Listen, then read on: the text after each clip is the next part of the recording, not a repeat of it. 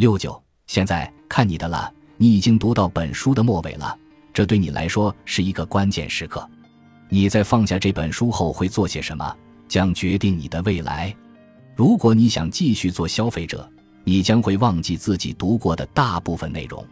你不仅不会被这本书打动，还会否认你自己的进化对你和对这个世界的重要性。但如果你立志成为一名创造者，你的任务就还没有完成。为了帮助你成为创作者，这本书要做的不仅仅是传达思想，它还必须唤起你内心的更高动力。为了保持这些力量的活力，你必须在读完本书之后长久地使用这些工具。事实上，你在接下来的人生中都必须使用这些工具。这就是我们的终极目标：让你与更高动力保持一种永续的关系。你可能会认为这很疯狂。但除此之外，没有什么能让我们感到满足。如果你立志成为一名创造者，那么也没有什么比实现这个目标更能让你满足的了。在整本书中，我们试图传达一个简单而强大的真理：更高动力的力量绝对是真实的。它们成为你生命的一部分的时间越长，就越能深刻地改变你。到目前为止。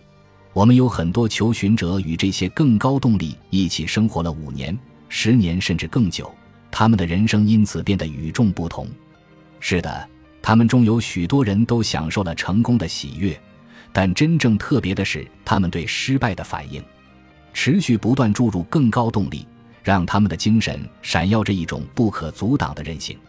当逆境来临时，他们会欢迎它，因为他们知道。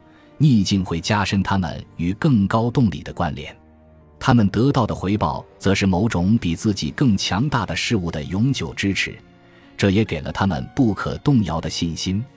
他们过着比想象中更广阔、更充实的人生，并且鼓励其他人也这样做。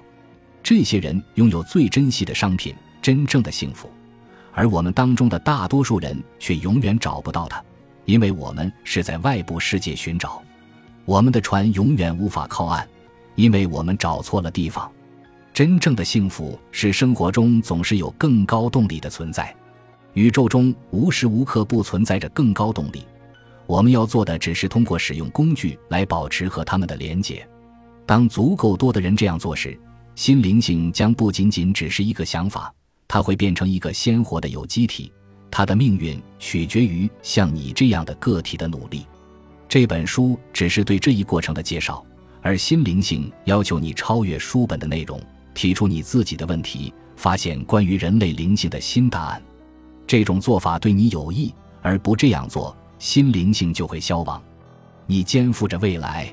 我们写这本书的目的，不是让消费者像吃快餐一样快速消化和淘汰书中的内容，也不是为了召集拥护者或追随者。